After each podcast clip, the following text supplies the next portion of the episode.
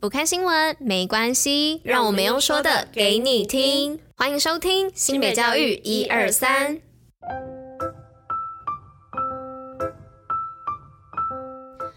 Hello，大家吃饭了吗？我是珍珍，大家午安。今天是七月五号，礼拜三，新北教育一二三的第三百零八集，同时也是第三季的第一百一十九集喽。那来到暑假第三天哦，天气真的是热到好可怕。我刚刚看我们的气象局啊，紫外线的那个程度竟然哇，从今天到下礼拜二都是十哎，紫外线超强的。提醒大家哦，出去的时候从事户外活动一定要注意哦，并多补充水分，避免热伤害。热伤害是很痛苦的一件事情，我不知道大家有没有就是身边家人或是朋友有没有经历过，那真的是会看到他们就是整个呈现很虚弱、很虚弱的状态，因为那种感受就是你全身在脱水啊，或者是说你晒伤啊什么之类的，或者是甚至中暑，那都是一件很不舒服的事情。所以提醒大家哦，从事户外活动一定要记得多带一大罐的水，然后要常常的喝。那温差部分的话呢，嗯，早晚温差没有到太大，但是气温体感最高都有到四十一。一度哦，所以大家要多多注意，不要热昏头啦。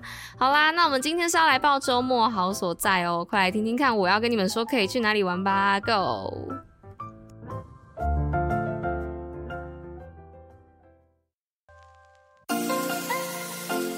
新北周末好所在。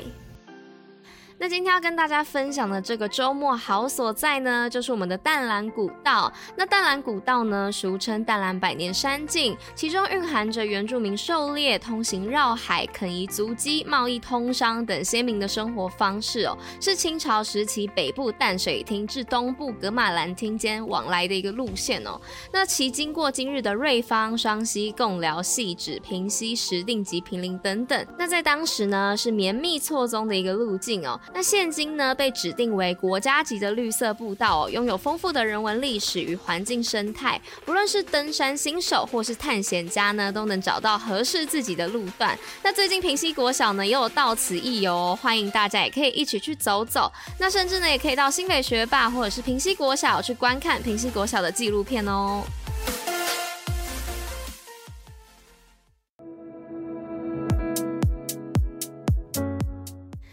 来到今天新闻的部分，第一则是来跟大家分享关于六都唯一新北获二零二三时域力五星城市。那食农教育法呢，已经立法一年了。实力传媒日前公布二十二县市二零二三时域力城市大调查的结果，新北市呢获选为五星城市，是六都唯一摘下五星的城市。那新北市长侯友宜表示呢，新北市勇夺二零二三时域力城市全国第五名，为六都唯一的获奖城市哦，逐渐推动食育及食农教育相关政策成果丰硕。那来到第二则新闻的部分呢，是有关于瑞芳高工建筑科经手培训。那瑞芳高工啊，属于新北市唯一设有建筑土木群科的技术高中。那选择在日前呢起跑记忆技能竞赛的经手培训，显得深具意义。那学校引入了 Architecture for Well-being，就是用建筑促进健康福祉的概念，量身打造培训课程、夜师教学及实地参访等等，培养创造人类幸福感的建筑师人才。那瑞芳高工校长潘泰生呢，更于日前率领团队参访日本百年建筑名校中央工学校，该校的校训为稳健，致力于养成专业技能的工程师，承接传承木造建筑教育，再导入绿建筑的文化的概念。这与日方高工的理念呢有异曲同工之妙，首重专业人才养成，再接轨国际趋势。未来两校呢也将加强交流的机制，期待可以培养出更多的世界级建筑大师。那再来这一则新闻呢，是青年淬炼校本课程，北大高中师生打造三峡学。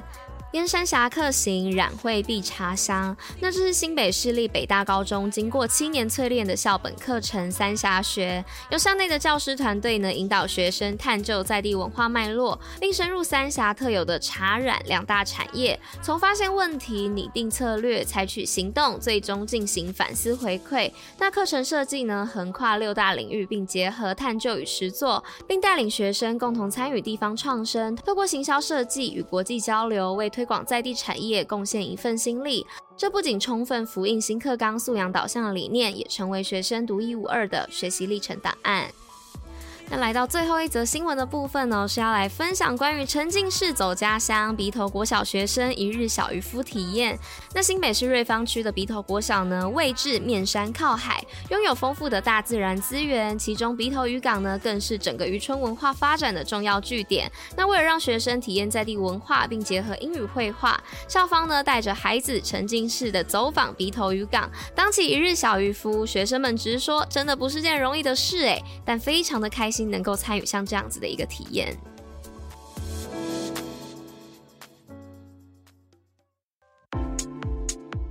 西北教育小教室，知识补铁站。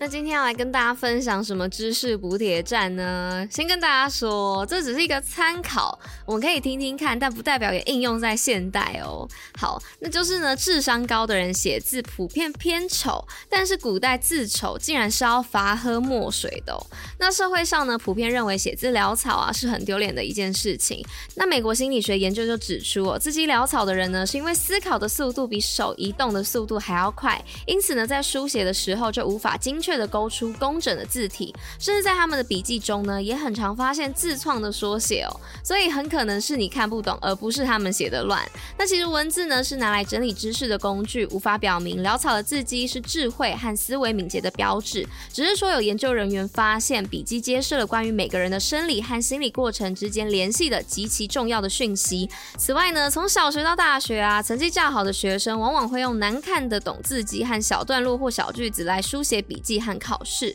那历史上呢，字丑到被怀疑人生有阿基米德啊、贝多芬啊、乾隆皇帝等等。总结呢，比起字迹美观，多培养整理知识的能力才是对人生有帮助哦。那再来呢，就是要来讲到哦，就是喝墨水这件事情呢，其实是在《随书》这本里面提到哦，古代考试呢，书迹烂裂，饮墨水一升，也就是字迹潦草、字太丑呢，就会被罚喝约半罐啤酒的墨水哦。那当时呢，还专门设有喝墨水的房间。哦，所以如果在早期古代你写字很丑的话，那你穿越回去，你就会是一个满肚墨水的人哦。